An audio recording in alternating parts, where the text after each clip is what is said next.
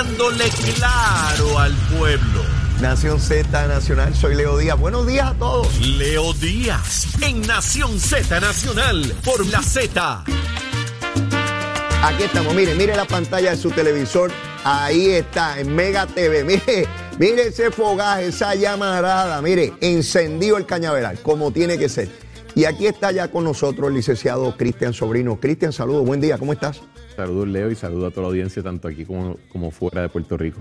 Mira, eh, la semana pasada, ¿verdad? Tuvimos la terrible noticia de la acusación de la ex gobernadora Wanda Vázquez. Originalmente sus abogados habían planteado, los abogados que tenía antes, no los de ahora, habían dicho que esto había la posibilidad de una acusación, de que iba a ser un caso técnico, hablaban de una encuesta y parecía algo de poca monta y que probablemente ni, ni se radicaría nada, ¿verdad? A base de lo que ellos proyectaron. Eh, sin embargo, estamos ante una acusación eh, dramática, plantea un esquema increíble para tratar de e- evadir un banco en las regulaciones aquí en Puerto Rico y donde se despide al director de instituciones financieras para poner a alguien que responda al banco que está siendo investigado y todo esto para 300 mil dólares que se le pagarían a unos consultores para que ayudaran a la exgobernadora en, en, en la primaria. Tú eres abogado, yo quisiera que me dieras tu apreciación de todo esto. Bueno, yo soy abogado, pero no soy abogado eh, criminalista. Lo sé, lo sé. Eh, de hecho, mi trasfondo es mayormente en asuntos, eh, abogado de asuntos corporativos y financieros y regulatorios.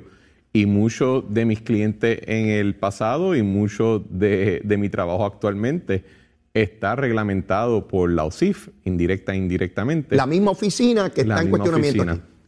Y lo que vemos es que yo creo que hace, hiciste, diste un pie forzado en que los abogados y los representantes de la exgobernadora habían indicado que iba a ser un caso eh, sumamente técnico, que la acusación iba a estar basado en un mero tecnicismo. Ajá. Y lo que vimos, por lo menos de la alegación, presumiendo que la alegación sea cierta, porque todavía la exgobernadora Claro. tiene una presunción de Sin inocencia, duda, sin duda. es que el verdader- la verdadera controversia aquí surge de que la OSIF, sus empleados y el, y el excomisionado en aquel momento estaban precisamente ejerciendo la función que la ley le obligaba y que le, ma- y le mandaba a ejercer, entiendas, hacer cumplir que eh, la, la reglamentación tanto federal como local de que se monitoree y se mantenga seguro el- el- la transmisión de fondos en nuestro sistema financiero y que no esté ligado con el lavado del dinero, el terrorismo, el narcotráfico, etcétera. Eh, lo que lo hace un poco más, por lo menos la caracterización para mí lo hace un- eh, de- del asunto lo hace un poco más vil, si no ya era vil. Porque una cosa es tú decir, eh, y vamos aquí a, a hablar sin paños tibios, Ajá. aquí tienen que haber dos o tres empresarios criollos que tienen que estar temblando un poquito, porque cada vez que un oficial de gobierno hace algo que a ellos no les gusta, están llamando para que les corten la cabeza. Así que ojo con que eh, sea solamente un venezolano el que está acusado, porque aquí hay unos cuantos que, que tienen la lengua suelta. Pero también llama la atención que entonces la OSIF está ejerciendo su rol para proteger todo nuestro sistema financiero, todo nuestro sistema consumidor. Y una gobernadora cuyo juramento constitucional es hacer valer las leyes, entonces reciba indirectamente una aportación política por, el, por intervenir en que se ejecuten esas leyes. Wow. Eso le añade una, una categorización vil que va a más allá que simplemente un tecnicismo electoral. Claro, por eso, por eso te hago la pregunta, porque yo decía la semana pasada que me, me daba, me daba y me da tanto trabajo pensar que un gobernante, sea Wanda Vázquez o quien sea, no importa el partido, el propio gobernador, sentarse con una persona a cuadrar cómo sacar a un funcionario para ubicar a un funcionario corrupto que encubra una actividad aparentemente ilegal de un banco a cambio de que le den dinero de campaña. Porque yo digo, no es que lo justifique, pero ¿verdad? Siempre hay ratones que se cuelan y que alguien en una campaña vaya y pida unos dineros que no es, o haga una representación de que el dinero es para la campaña y no lo sea, como también hemos visto casos de eso, ¿verdad? Pero eso es un tercero, ¿verdad? Y, y- pero el candidato, este, Cristian, siempre tiene que estar protegido. Y tú no dejas que llegue nadie a hablarle de dinero, ni a darle dinero, ni a hacerle propuestas de nada. El gobernante siempre tiene un testigo de cualquier transacción que se realiza, de cualquier conversación, particularmente cuando son personas de, la empresa privada, no del gobierno. En, el mundo de campaña y electoral, tú sabes esto más que nadie, hay una regla dorada. Tú nunca como candidato aceptas dinero, nunca físicamente, aunque sea una donación válida y legal y perfectamente legítima. Tú nunca pones tu mano sobre un cheque sobre un sobre con dinero, tú ni tocas la cuenta de banco, a ti te tienen que enseñar de lejito. Eso es una regla dorada para evitar no solamente eh, cualquier tipo de, acto criminal, sino también hasta para, para evitar la, para, la apariencia, de, que algo, de que hay algo incorrecto.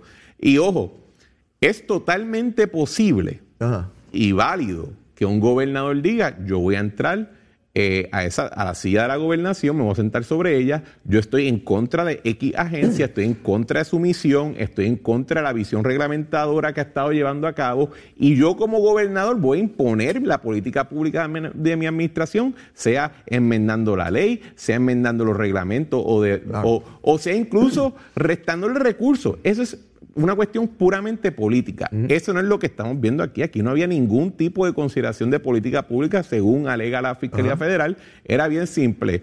Banco Internacional estaba rompiendo leyes o no estaba cumpliendo con obligaciones de, monitorear la transmisión de fondos.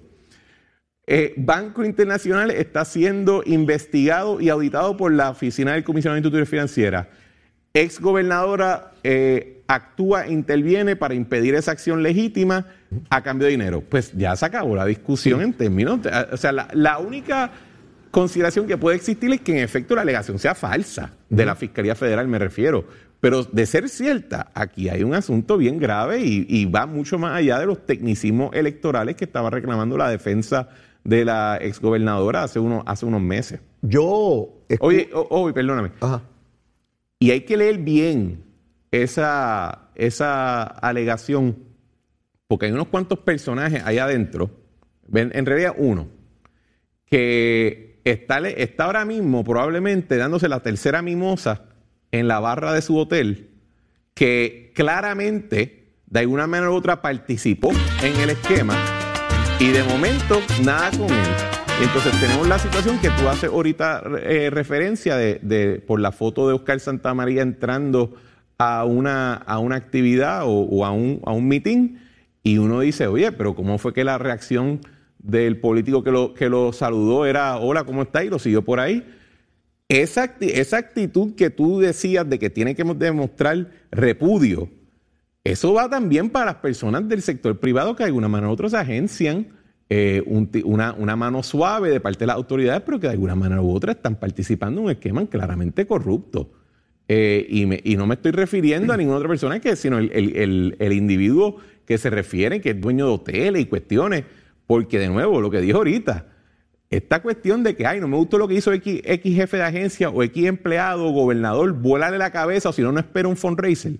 Eso, está, eso es mucho más prevaleciente de lo que uno cree. Lo que pasa es que Wanda Vázquez, por razones que solamente ella conoce dentro del interior de su espíritu, decidió acceder pero son muchos los gobernadores que tienen que defender a su, a su equipo de ese tipo de presión. Mira, yo recuerdo el caso de Cookie Ventura, que había tenido ya un caso federal en Cataño y luego fue el que hizo la actividad de corrupción con la que era ayudante de Pedro Rosselló. Y, y tú veías las autoridades, pues e, este tipo de, de personajes siempre va a estar ahí tratando de comprar gente. Entonces tú ves a Oscar Santamaría metido en una votación al lado de donde están votando para escoger el nuevo presidente de, Sidra, y él está allí contento abrazando y besando gente porque tiene la expectativa de seguir pegado en, la ubre esa, de alguna manera. Eh, eh, es un descaro de tal naturaleza, Cristian. Y, yo escucho personas debatiendo que hay que buscar y que más legislación. Veía artículos de periódicos que hay que buscar como regular. Cristian, ¿puede haber algo más regulado que la banca? Con leyes federales y estatales. Yo creo que no. Solamente lo seguro. Eh, pues probablemente. O sea, todo está debidamente regulado, regulado, regulado. ¿De qué rayo sirve tanta regulación si el que tiene que hacerla valer es el primero que se entrega en corrupción? Ya sea eh, eh, el oficial de gobierno, el gobernante, el alcalde. Yo veo gente diciendo, los alcaldes nuevos, los que están surgiendo en los municipios donde hubo que sacar al alcalde por corrupción. No, no, le estoy dando adiestramiento a todos los empleados para que, si el problema no son los empleados, el problema es el alcalde. ¿De cuánto le puedes dar 100 mil seminarios? Y ponerlo a jurar 30 veces todo el día bajo juramento de que no son pillos, si el problema es el, alcalde es el pillo. ¿Ves? No, bueno, eh, en el caso de Oscar Santamaría, o sea, yo Oscar Santamaría fue designado a, una de mis juntas de directores. o sea, que tú lo tuviste en una junta tuya. Y lo conocía y fue muy agradable y participó activamente y nunca, eh, yo nunca vi ni él trató de intervenir en algo que yo entendiera que fuera incorrecto o ilegal. Eh, de hecho, cuando yo pasé lo que pasó en el verano del 19, él me escribió un mensaje muy bonito y se lo agradecí. Y dentro de todo, yo espero que, que, después de este asunto ahora de, de su acusación y de su declararse culpable, encuentra a Dios y siga por ahí, tenga una buena vida. Pero ojo, si yo estoy en una situación similar de que estoy en una actividad política y está entrando la persona que causó eh, eh, tanto eh, desasosiego por, por, las acciones, diría, hola, ¿cómo está? Por favor, arranca que, me, que va a dañar esto aquí. Y si no, te tenemos que remover. Porque lo cortés no quita lo valiente. Claro, Tú puedes ser muy elegante y decir, mira, no creo que está, está, es correcto que esté aquí. Arranca, o hay que removerte. Y eh, yo creo que era una persona que lo entendería perfectamente bien basado en mis experiencias con él. Él es, él es respetuoso en su trato, siempre lo ha sido. Y no es una persona. No, no, cuando él daba los sobres de cash era, era, era bien oh, sensible cuando lo hacía. ahí era cuando más sensible era. Sí, amable. imagínate. Sí, amable, amable en cantidad. Pues todavía yo no sé cuántos alcaldes más puedan ser acusados en virtud de ese esquema que él montó. Mira, yo comparo lo que él hizo ayer bueno, no es que lo compare, que me imagino que sería exactamente lo mismo si Anaudi Hernández fuera a una actividad donde el Partido Popular está realizando este, una reorganización y que él llegara allí a abrazarle y a besar a la gente. ¿Qué estarían diciendo los PNP de Anaudi? Dime. ¿Y qué estarían diciendo del Partido Popular? Exactamente lo que estoy diciendo yo aquí, de, este señor metido en una actividad como esa. Y, y ojo, ojo, porque yo de tontejo tengo poco. Puede ser que tenga algo, pero poco. Él no fue allí por cualquier cosa algún testaferro él tiene en esa carrera y lo que está tratando de mover una ficha para ver si se gana la elección. Así que a los PNP de Sidra pongan ojo, porque el Partido Popular se los va a ganar si tienen gente de Santa María allí. Así de sencillo, el que se moleste lo lamento. No solamente de Sidra, del resto de la isla. También, Y en toda la realidad esa. Eh, otra vez, ¿cuánto de verdad se combate la corrupción? Porque yo vi cómo el alcalde de Trujillo Alto estuvo meses sin ir a trabajar y cobrando. Y cuando le preguntaban al liderato del Partido Popular, no lo encontramos, nadie sabe de él, no sabemos lo que ocurre, hay que darle espacio. Entonces uno se pregunta, ¿de verdad no hay tolerancia o eso es un cuento de camino para hablar en campañas, Cristian? Bueno, eh, hay un, yo creo que en, la, en la administración pública en Puerto Rico hemos creado una cultura de tolerancia a lo que le dicen en, en inglés el no-show job el trabajo, pero no tienes que aparecer, no te tienes que reportar y no tienes que ejercer tus funciones, te llega un cheque y por alguna razón le hemos creado una tolerancia media enfermiza a eso y no solamente lo vimos en el alcalde de Trujillo Alto, yo me acuerdo que cuando en otro foro yo estaba discutiendo, cuando el, Departamento de Justicia eh, radica la demanda a Elizabeth Torres de que no estaba ejerciendo los roles de, de, de, la delegada de la delegada congresional por la estadidad. Ajá yo decía, ojo con eso, porque si fuera por eso, tenemos que empezar a llamar a muchos, a muchos, algunos jefes de agencia, algunos sub de agencia, tenemos que llamar a unos cuantos legisladores que juramentan el primer día y después nadie los ve por casi tres años. O sea, el, en Puerto Rico tenemos una cultura, desafortunadamente, donde entendemos que si la persona electa o si fue nombrada, pues puede simplemente no estar y sigue recibiendo su cheque y dice, no, no, es que estoy por teléfono. Eso no es así.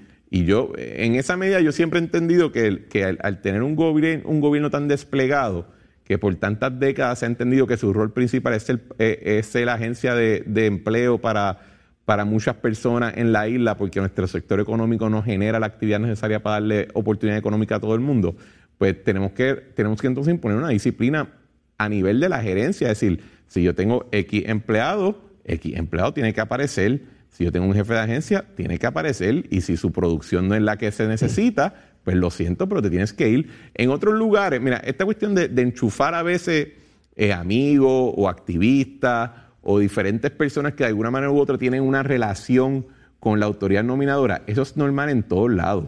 Lo que no es normal en todos lados es que no se espere que se haga algo, que la persona haga algo a cambio de ese nombramiento.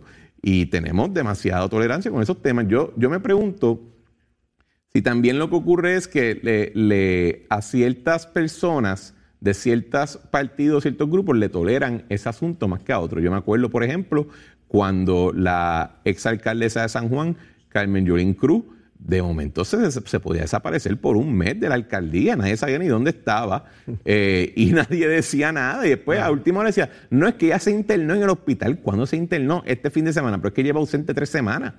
Eh, ese tipo de asuntos tenemos que tener un poquito más de, disciplina y de expectativas de, ejecución de la que hemos tenido en, culturalmente en la administración pública. A eso se le añade el agravante que depende del partido político, ¿verdad? Claro. Este, si, si, es estadista, pues lo van a ir a buscar debajo de las piedras. Jamás hubiese ocurrido lo que ocurrió con el de Trujillo. Hubiesen ido a su casa con las cámaras de televisión. Yo siempre recuerdo, y lo digo aquí, cuando Pedro Rosselló, después que sale de la gobernación en el año 2000, fueron periodistas a la casa de él en Virginia. Metieron la cámara por, por la ventana de cristal a enseñar su casa allí. Por poco entran al cuarto. ¿Tú te crees que si hubiese sido un ex gobernador popular iban a ir hasta allá? Jamás. Bueno, y, jamás. y tampoco es ¿verdad? O sea, la residencia de todos nosotros cuando estamos en el servicio público son relativamente públicas. Si, tú no, si a ti te quieren encontrar, te van a encontrar. Oh, seguro. Y se te van a aparecer y te van a incomodar. la verja. El día, la semana, el mes y el año si tienen que hacerlo. Brincan la verja. pero, pero por alguna razón en este caso todo el mundo dijo, ay, pues vamos a esperar. esperamos. Mira, eh, Cristian, eh, veo que hay la intención de ubicar un programa para que los policías tengan estas cámaras que cargan en su cuerpo y que puedan eh, grabar intervenciones de distinta naturaleza. Yo, yo veo eso bien, ¿verdad? Me parece que es el camino correcto. Hay mucho cuestionamiento sobre lo que hace la policía con la reforma de la policía. También hay mucho debate. Escucho a policías diciendo que la reforma realmente eh, les ha quitado facultades eh, frente a, ¿verdad? Porque ah, hubo policías o pueden haber que, fallen y que tengan exceso en el uso de la fuerza. Pero en términos generales, he hablado con muchos policías que, no están de acuerdo en la manera en que se conduce todo esto. Yo, yo de verdad que no sé quién tiene la razón, no, lo sé. Pero, e, en fin, veo que se sigue hablando de una reforma de la policía mientras tenemos los mecanismos como este de, poder grabar intervenciones y tener una idea de quién disparó, quién se movió, qué fue lo que se dijo, cómo ocurrió. ¿Tú tienes, conoces de, otras jurisdicciones cómo esto ha funcionado? Hay muchas jurisdicciones que lo tienen y los resultados han sido mixtos. Por ejemplo, hay uniones de policías que han encontrado que el tú tienes una cámara, pues sí, tú puedes ver del ángulo de ese policía. Pero muchas veces eh, los eventos que llevan a intervención policíaca eh, son tridimensionales, ¿verdad? Hay otras circunstancias, tanto detrás del policía, por el lado, que no necesariamente la, graba, graba la cámara y que entonces eh, pensamos que la cámara es como los videos en las películas de Robocop, que él lo grababa todo 360 grados. Eso no es así. Eh, también tenemos el asunto de que, ok, tenemos esa grabación.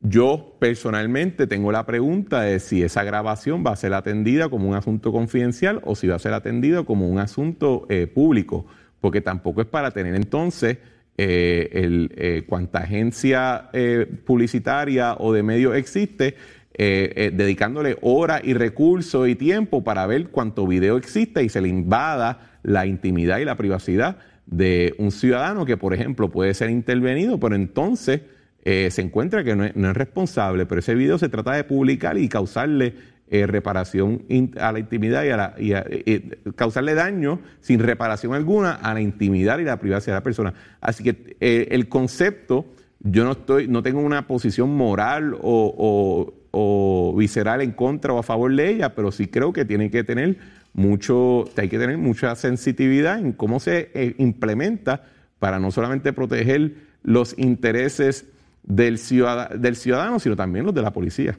Eh, interesante porque me surgen muchas, muchas preguntas de lo que acabas de señalar, particularmente este evento donde se puede grabar algo. ¿Eso es público? ¿Es solamente para uso del proceso criminal? ¿Cuántas personas van a tener acceso a él? Eventualmente no hubo ninguna violación de ley, pero me, exponen a mí porque sacan la grabación y, aunque no hubo delito, acabo expuesto eh, eh, ante la opinión pública con una mala imagen. Eh, quién custodia esa grabación, el policía puede intervenir y llevarse la grabación. Eh, sí, son muchas. Puede ser alterada, puede ser editada, puede ser intervenida de tal manera que, oye, yo he visto unos videos en internet donde le ponen la cara de cualquier de cualquier persona en la farándula y se la ponen a otra cabeza, ¿verdad? Y, uno dice, ¿qué diablo está pasando aquí? Ya, o sea, e, es, no es tan simple como decir, ay, pues le ponemos una cámara en el pecho y ya para adelante. hay que tener una visión un poquito más holística de cómo se va a implementar, porque te voy a poner de esta manera. Eh, vamos a decir que yo, yo Cristian Sobrino, soy víctima de un, de un crimen y me agreden y estoy tirado en el piso y me embarataron, me arrancaron la ropa y pues llega un policía, me va a ayudar, su cámara está grabando, pues esa no es necesariamente la imagen que yo quiero de mí allá afuera, yo estoy ensangrentado sin ropa en el piso. Eh, así que hay que verlo de, muchos ángulos. Sí, sí, sí. Eh, nada, lo, traje porque veo que vienen con, con el plan piloto y ciertamente debo pensar que los que lo están tratando de instrumentar conocen lo que ha ocurrido en otras jurisdicciones y tratarán de, mirar esos aspectos legales, constitucionales, de privacidad, en fin, todas esas situaciones. Renuncia la, la, directora de la Oficina de Asuntos de la Mujer. Y la procuradora. La procuradora, debo decir. Y, y comienza este debate. Hay un gobierno compartido tiene que pasar por la aprobación del Senado. Allí hay distintas visiones, eh, que, no es nuevo. Hay distintas visiones del rol de esa oficina y quién debe estar ahí. Eh, este es un tema tan álgido casi como el estatus. Sí, sí, yo veo este debate y, ¿verdad? Uno pensaría, bueno, pues, pues una mujer que tenga la preparación, la experiencia y el compromiso con, con las causas de la mujer.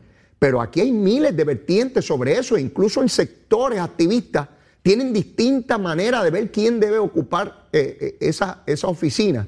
Eh, en el tiempo que tú estuviste en el gobierno, porque yo veo oficinas de procurador del paciente, del impedido, de la mujer, del veterano, del ombudsman. Hay, hay tantas oficinas que se supone que procuren y yo me pregunto si procuran de verdad le ascribimos unas facultades y un alcance a esa oficina que no tiene porque no hay manera de que las tenga. Porque yo veo que cada vez que asesinan a una mujer van y le preguntan a la procuradora que qué ella hizo para que no asesinaran a esa mujer. ¿Por qué cree del asesino? Pues parece que está en contra. Tú, sabes, este, eh, esa oficina pues tiene un personal allí, pueden dar los cursos y pueden ayudar a unas mujeres que... pero no tiene, no puede hacer mucho más. No importa quién la dirija. Y entonces yo veo otra vez el principio de que si hay una instrumentalidad pública que atiende ese problema, pues, pues no puede existir el problema porque lo, resolvió esa oficina. Sí, mira, la contención mía es un poco compleja porque yo creo que tiene diferentes ángulos de que hay que verlo. Primero, yo sí, para ser transparente, eh, mi tiempo en gobierno yo entiendo que yo fui víctima de un intento de fabricación de un caso en contra mía y de uno de mis compañeros del gabinete, eh, donde la, la procuradora interina estaba fabricando un caso para eh, alegar que yo había encubierto disque un acto de hostigamiento eh, sexual en una corporación pública eso fue investigado y el Departamento de Justicia entendió que no había ninguna causa, que incluso no había ninguna evidencia a tal efecto. Así que yo puedo, pues, yo lo digo porque ciertamente mi visión tiene un algo, está algo parcializada. Ok, qué bueno que haces el eh, disclosure. A la misma vez también reconozco que cuando yo estaba dirigiendo la agencia fiscal, yo tuve que intervenir con una de las procuradurías, creo, si no me equivoco, era la de personas con impedimentos, porque el mal manejo y el descalabro gerencial que había dentro de esa entidad, que era un nombramiento a término, era a tal nivel que íbamos a perder millones de dólares en fondos federales y se tuvo que intervenir para poder asegurar que esos servicios se prestaran. Okay. Eh, así que, como cualquier otra agencia de gobierno, las procuradurías no tienen nada santo ni puro, eh, están sujetas a los mismos problemas que se ven en, el resto del gobierno. Si a mí alguien me dice que el rol de una procuraduría es velar porque se den unos servicios o se atienda a una población debido a que otra agencia del gobierno es ineficiente, es incapaz o, tiene una mendacidad particular, pues yo estoy en contra de la Procuraduría porque la Procuraduría, su razón de ser, no, no puede ser que yo tenga un problema con una agencia, así que mi solución para arreglar esa agencia es hacer otra agencia. Es una ridiculez, es una payasada. Eh, yo creo que, por ejemplo, el Ombudsman eh, tradicional e históricamente tiene un rol diferente porque ha intervenido mayormente cuando eh, el gobierno decide ejercer un rol en el mercado y proveer un servicio comercial a la ciudadanía. En esos casos tiene sentido que exista una entidad aparte que fiscalice esa prestación de servicio, porque entonces el gobierno se está sujetando a las presiones y las dinámicas del mercado que pueden, que pueden hacer que entonces, que ocurren también como en el sector privado, donde entonces no se rinde un buen servicio. Pero en general, esta idea de las procuradorías lo que se ha convertido es que, pues, en lugar de yo, eh, como oficial electo, sea en el Ejecutivo o en el Legislativo, empeñarme a, dar, a, atender cuáles son los planes que tiene una ciudadana en particular desde mi punto de vista político, pues para yo desecharme de esa situación, yo creo una procuraduría y les digo a ellos, pues eh, ustedes se tienen que encargar y entonces pasa lo que tú dijiste, que cada vez que ocurre un problema, en, en lugar de ir a la, a la causa de raíz o a, o a, tener la discusión fuerte que hay que tener pública. No, no, decimos que lo atienda la procuradora, lo atiende el procurador y se acabó el tema. Para eso están ahí. Y esa parte tampoco estoy a favor. Eh, Así que yo tengo una visión que, yo entiendo que, alguna gente la favorece y entiendo muy bien y razonablemente porque otros no, de que para mí el gobierno tiene que ser pequeño, limitado, agresivo y letal. ¿Qué significa eso? que cuando el gobierno va a intervenir no es con paños tibios ni con ñe, es para romper algo o es para construir algo bien grande que no pueden construir en el sector privado.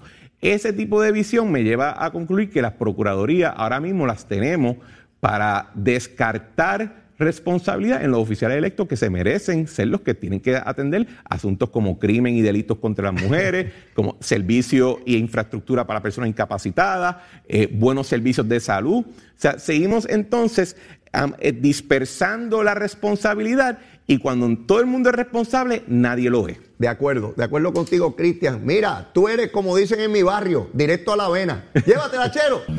Hablándole claro al pueblo. Nación Z Nacional, soy Leo Díaz. Buenos días a todos. Leo Díaz, en Nación Z Nacional, por la Z. Ahí estamos, mis amigos, de regreso ya al último tramo de esta carrera en Nación Z Nacional. Mire, y quiero recordarles, como siempre, que tenemos ese compromiso. Vamos para Punta Cana del 7 al 12 de septiembre en Ferris del Caribe. Ya ustedes saben, 669 dólares por persona en habitación doble, con 50 pesitos usted reserva. Tiene que llamar ya, tiene que llamar rapidito. Mire, el pasaporte que se necesita. El número de teléfono, 787-622-4800, 622-4800, allá en el Caribe Deluxe. Nos vamos a quedar en Punta Cana. Bueno, Cristian, ya tú sabes que cuando llega este tramo de la carrera, empezamos a agitar el estómago y empezamos a hacer embocadura. Y hoy es lunes. Yo no sé cómo a ti te fue el fin de semana, a mí me fue muy bien. Pero, ¿qué tú recomiendas de almuerzo? Mira, cerca de mi oficina hay un lugar dominicano que hacen el mejor eh, hígado encebollado con mangú que yo he probado en mi vida. Oh, y con mangú. Creo que quizás me ha tocado el lunes venerable para darle una visita al restaurante. Oye, qué bien. Hígado encebollado con mangú. Así es. Ave María, hermano. Y si te quieres poner eh, atómico, echarle un huevo a caballo. Ave María. Pero, Cristian, después de eso uno necesita un sarcófago y descansar por lo menos 48 horas. Un pote de Toms, sí, No, mi hermano, eso es, eso es duro. Eso El es para la semana. los órganos son saludables, hay que comerlos más a Mira, este, eh, si tú, eso a mí me suena a un camión que es lento arrancando, pero una vez coge velocidad no hay quien lo detenga. No hay quien lo detenga. Mira, Cristian, quiero hablarte un poquito sobre, o quiero que hablemos, ¿no? El gobernador de la Florida, de Santi, ha procesado, destituyó a un fiscal que no procesó a su vez un caso de aborto. Y me llamó la atención porque yo estoy seguro que como este se tiene que estar produciendo mucho, pero eh, pues eh, es singular este caso porque estamos hablando de un posible candidato a la presidencia de los Estados Unidos y yo creo que aquí, aparte, ¿verdad?, de que él tiene un compromiso y que él cree en eso, ¿no? Eh, de, que personas que no procesaron y que esa es la ley, pues punto, usted tiene que irle ahí. Pero creo que también le está enviando un mensaje a toda la nación y a la base política, ¿o no? Bueno, yo creo que el mensaje del gobernador DeSantis lo que está indicando es la siguiente postura. Yo soy el gobernador, yo soy el principal oficial ejecutivo del gobierno de la Florida. Mando yo y si la persona debajo de mí en la jerarquía no ejecuta la política pública de la administración, esa persona se tiene que ir. Y no existe tal cosa como, como islotes de jurisdicción donde los funcionarios hacen lo que les dé la gana. Es una visión eh, unilateral del primer ejecutivo que en ciertos círculos filosóficos se entiende que es la correcta y que la, la, subdivisión de la función ejecutiva en eh, nombramiento independiente, en concilio, en consejo, en cuanta brundanga no se puede imaginar, lo que ha hecho es que la política se hace cada vez menos eh, sensible o menos respondable o accountable, como se dice en buen castellano, a el público. Entonces, se determinó que el, Tribunal Supremo de Estados Unidos revoca Roe versus Wade. Florida tiene una ley que, le, que atiende el tema del aborto de X manera. Y el fiscal entonces trata de imponer su criterio por encima de la ley diciendo, ah, pues yo no voy a atenderlo. Pues el primer ejecutivo está totalmente en sus funciones de destituirlo si no está de acuerdo con esa discreción. Y en esa manera, veía, yo creo que lo que el gobernador DeSantis está comunicando, más allá de una postura particular sobre el aborto o en contra, a favor, es que el que manda en el Estado dentro de la rama ejecutiva es él y no es más nadie. Eso es un mensaje muy fuerte, por lo menos en varios círculos del pensamiento conservador y republicano, que, por ejemplo, han, eh, que, que se quejan muchas veces de lo que se le conoce como el deep state, el gobierno permanente, ese tipo de visión. En otros estados, por ejemplo en Nueva York, en California, se ha visto como la, excesiva discreción de fiscales dentro de la rama ejecutiva ha llevado ciudades que ya están, eh, eh, están eh, inundadas de crimen, de zonas abiertas de droga, de despilfarro, en la, de, robo en las tiendas, porque no hay un fiscal que está, porque el ejercicio de la discreción del fiscal está al nivel donde esencialmente deroga la ley de facto. Pues el gobernador está enviando un mensaje de que ese no es el caso en su administración. o sea que tú, por lo que veo, haces una relación en términos de los problemas sociales, como por ejemplo criminalidad, si no tienes un gobernante fuerte que envíe ese mensaje a sus estructuras. Sí, y lo comparas con New York, por ejemplo, donde son más liberales. En Puerto Rico, y voy a hacer el siguiente comparativa de Puerto Rico. Yo creo que si uno ve el éxito en la administración de, por ejemplo, un Luis Muñoz Marín o de un Pedro Rosselló, para poder cubrir todas las bases, uno veía ejecutivos fuertes que no dispersaban su poder ni su autoridad, sino que la ejercían con valentía y estaban dispuestos a defender y articular la razón de por qué tomaban decisiones. Y eso llevó a tanto bajo Muñoz Marín como Pedro Rosselló un nivel de, progreso y de, ejecutoria sin precedentes. Ah, de que dentro de esas administraciones podían existir ciertos vicios o ciertos problemas, eso nos toca a nosotros ahora en el futuro eh, en el presente discutir cosas que se pudieron haber hecho mejor en el pasado, pero ciertamente nadie puede eh, cuestionar la fuerza y el, desarrollo que puede promover un, ejecutivo unitario en la administración pública. Hay escuelas de pensamiento que entienden que no, que se debe distribuir el poder ejecutivo lo más posible. Lo que tú llamas dispersar. Dispersar, exacto. Eh, bien interesante este tema, ¿verdad? Este, no, no, no soy experto en él, pero me arrojas muchas preguntas también sobre cómo examinar distintas jurisdicciones y ver si ese tipo de liderato eh, implica un comportamiento incluso social, hace un llamado a un comportamiento social de determinada manera, ¿no? Y que ayuda a atender no solamente los problemas del gobierno, sino los problemas eh, sociales. Me muevo a algo similar ahí. Yo pensé, Cristian, que cuando se derogara, como en efecto se hizo esta cuestión del caso de Robert Wade, y dejarle a los estados esta situación de regular el aborto, yo pensé que el reclamo público y social iba a ser dramáticamente mayor al que ha existido. A mí me ha sorprendido que aunque ha habido, por supuesto, ¿verdad?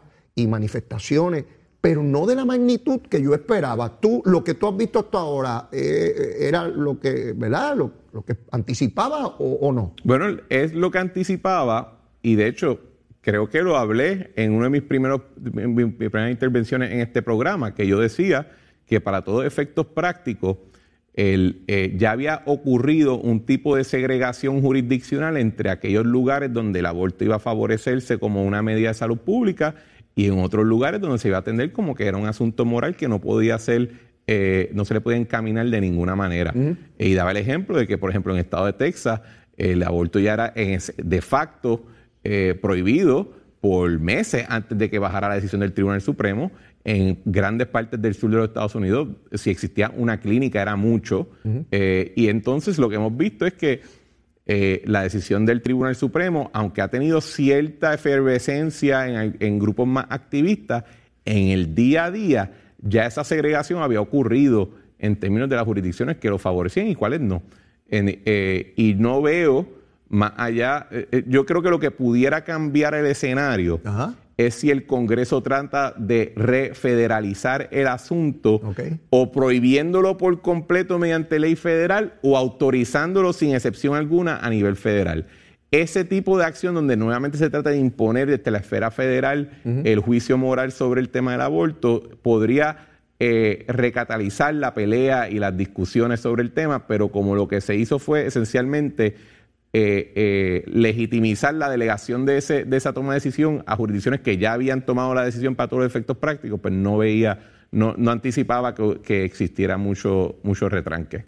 Me muevo a otro tema y es que finalmente en el Senado Federal se aprobó el paquete económico que el presidente Biden llevaba meses tratando de impulsar allí. Los senadores Manchin y Cinema de Arizona pues le habían impedido esa posibilidad.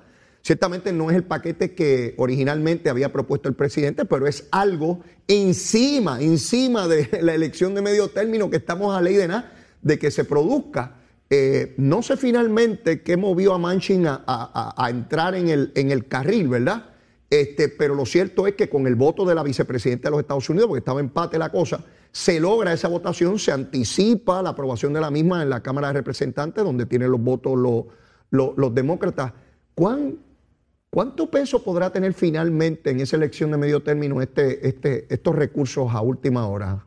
Eh, a, mi, a mi entender, ninguno. Ninguno. yo creo que esto, este tipo de medida, si el gobernador, si el presidente Biden lo comenzaba al principio de su término y entonces se enfocaba en la aprobación consistente de, de proyectos de ley y de política pública más pequeños y más digeribles, dada su situación política de tener un Senado es eh, dividido por la mitad de la, de, la tensión que hay política dentro de la misma Cámara, se podrían haber acumulado más eh, éxitos para esta fecha y tendría un, un, un, peso mayor.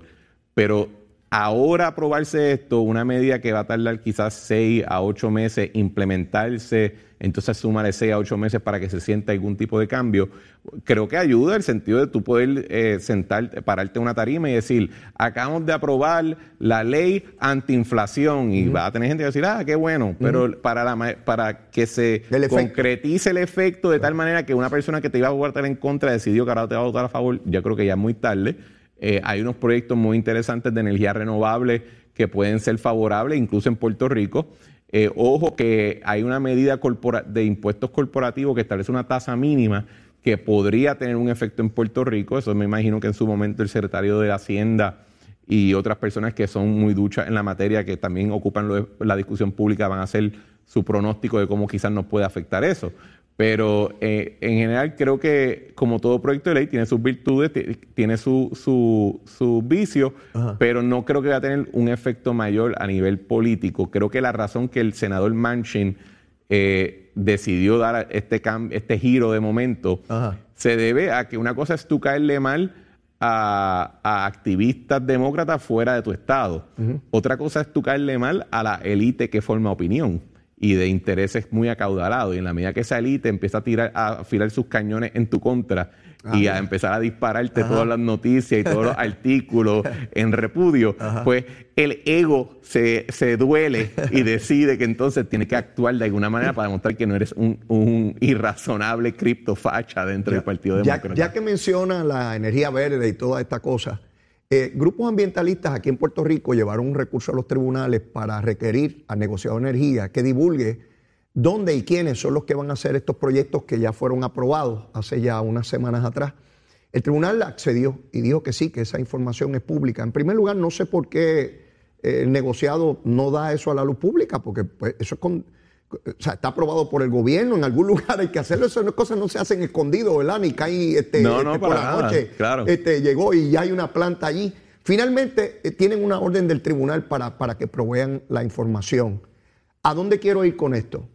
Una vez sepamos dónde se va a hacer, yo estoy seguro, Cristian, que va a haber protesta. Que la mayoría, si no todos, se van a oponer, no importa dónde sean ni quiénes lo vayan a hacer. Puerto Rico es la jurisdicción donde el sector ambientalista más se opone a la energía renovable que yo creo que ha sido documentado en la historia de la vida. Eh, literalmente los grupos ambientales se opusieron a los primeros proyectos de energía renovable en la isla. No obstante, en ese momento se estaba quemando petróleo y carbón para traer energía en esta isla.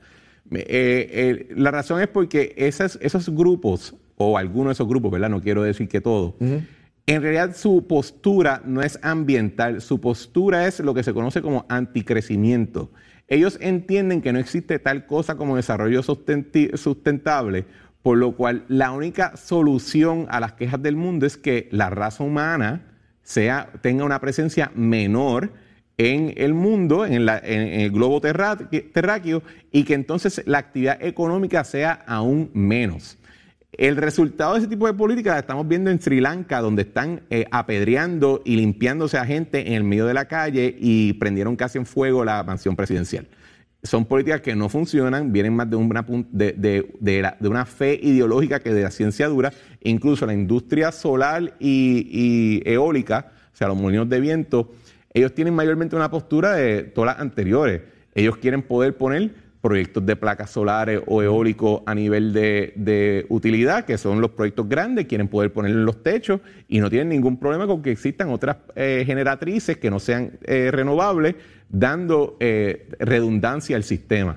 Y esa es la visión que hay que tener. Yo, yo sí, en, en el aspecto de que tú comentaste de que se había llegado a una orden del tribunal de que se haga pública esa información, yo creo, yo no estoy de acuerdo con esta presunción de que toda información gubernamental es automáticamente pública. Creo que afecta, creo que se ha utilizado mayormente para jorobar más que para fiscalizar y que una, una postura más similar a lo que existe a nivel federal y en algunos otros estados, donde si es información de un individuo, eso no se puede publicar si es información de un proceso de contratación y se está prestando información de mercado, eso no se debería divulgar más allá de lo que se requiere bajo el proceso de permisología.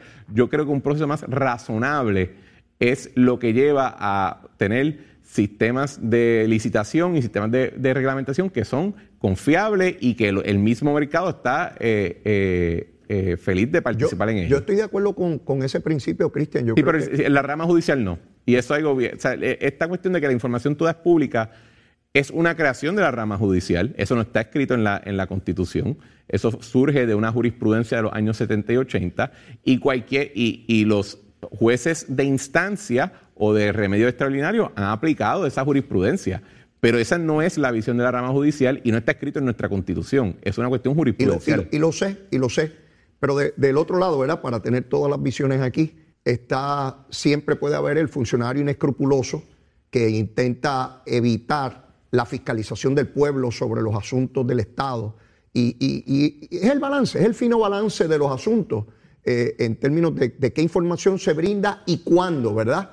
Eh, porque no es que no se brinde, sino en qué momento se debe brindar, en qué momento debe estar disponible. Si se hace muy tarde podría haber un daño irreparable en el camino porque no se pudo fiscalizar como debía. Pero, pero sin entrar allá, lo que voy es eh, eh, y era el principio de mi pregunta, que no importa el proyecto que sea y quién lo vaya a hacer. Se van a oponer. Se van a oponer porque ha sido así consistentemente. Tratamos de gasificar las plantas, bajo Acevedo Vilá se opusieron, bajo Luis Fortuño se opusieron, ahí estamos quemando petróleo, todos los días ellos gritan que hay que moverse a la energía renovable, pero tan pronto tú propones algo por insignificante que sea, eh, se oponen. es el, pitirre, el guaraguao, el conejo, la, la, serpiente, este, el sapo, qué sé yo hay algún problema. Las tierras que son cultivables, pero si no se están cultivando, pues en algún lugar hay que ponerlo. Dijeron que con los molinos de viento no se podía cultivar la tierra y allí se están cultivando. Hay, hay grupos que hasta que nosotros no volvamos a estar andando en taparrabo y rezándole a Yukiyu no van a estar felices. Yukiyu y Huracán. Exacto. El Dios bueno y el Dios malo. De eso tengo un chiste, pero no tengo tiempo para él ahora. Mira, este, eh, veo la situación de Haití en los últimos minutos que nos quedan. Quiero que me hables de los dos. Haití asesinaron, quemaron el cuerpo de un ex senador, sigue en desastre, grupos armados por todo Haití, destruyendo todo, no hay gobierno, no hay institucionalidad. Del otro lado está Nicaragua, donde no le permiten a los líderes religiosos católicos entrar a sus templos y veo las fotos con los policías con armas largas frente a religiosos, sacando monjas, cerrando estaciones de radio, de televisión, metiendo presos a, los oponentes políticos. Eh, el Papa no se expresa sobre lo que está ocurriendo en Nicaragua. Eh, fíjate lo que ocurre en ambos países y veo a la comunidad internacional ante ambos casos mirando para otro lado. Bueno, la, realidad, Leo, es que quizá en el occidente estamos acostumbrados a pensar en la iglesia como un ente de poder, un ente de influencia, de riqueza. La realidad de la iglesia es que en la gran parte del mundo es perseguida, la católica como la, de denominaciones protestantes. En África, en Asia, en algunas partes de Latinoamérica, la realidad cristiana es persecución, a tal nivel donde el Evangelio eh, si uno ve la iglesia primitiva en el Evangelio, no es una iglesia poderosa, es una iglesia perseguida, que se reúne en catacumba, ¿verdad? Esa es porque el pensamiento cristiano al final del día es sumamente radical, no obstante que en el occidente lo hemos incorporado a nuestra moralidad pública, etcétera. Pero eh, a mí tampoco me extraña que el gobierno de Nicaragua, que es un gobierno de izquierda eh, colectivista, esté tomando esta postura porque al final del día la libertad de credo no es la libertad a la superstición, es la libertad a pensar. Y en sistemas colectivistas, en sistemas de, izquierda extrema, igual que en sistemas de extrema derecha, que también se, particularizan por ser sistema ateo, no quieren que la persona sea libre de pensar, quiere que la, persona crea lo que se le da por cuchara.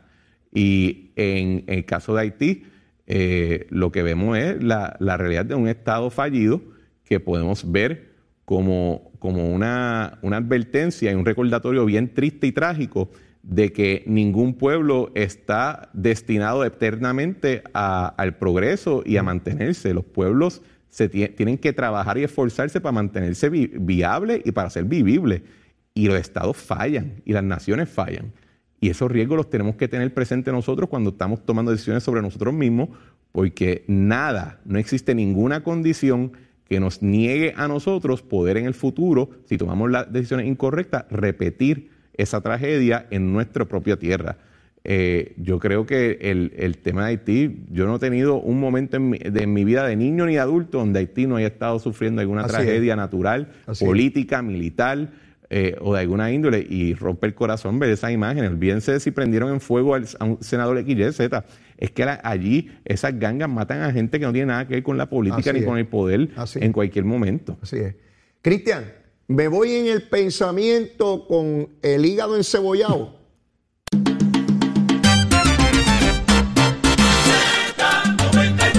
Bueno, regresó la energía completamente al hospital universitario allá en Centro Médico.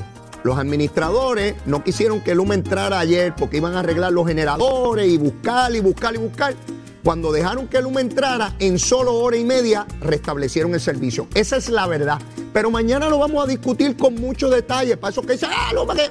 Pues lo arregló en hora y media. Si los hubiesen dejado entrar ayer, como debieron haberlo hecho, pero como había que arreglar los generadores y Luma no podía entrar por eso. Pero mañana le voy a dar más detalle. Mire, siempre con la verdad, con embustes para otro lado. Aquí con la verdad y tener los asuntos bien puestos. Si no, usted no puede estar en los medios de comunicación. Mire, la súplica y el ruego de siempre. Si usted todavía no me quiere, quiérame que soy bueno, bizcochito de titi, un papito chulo, seguro, quiérame.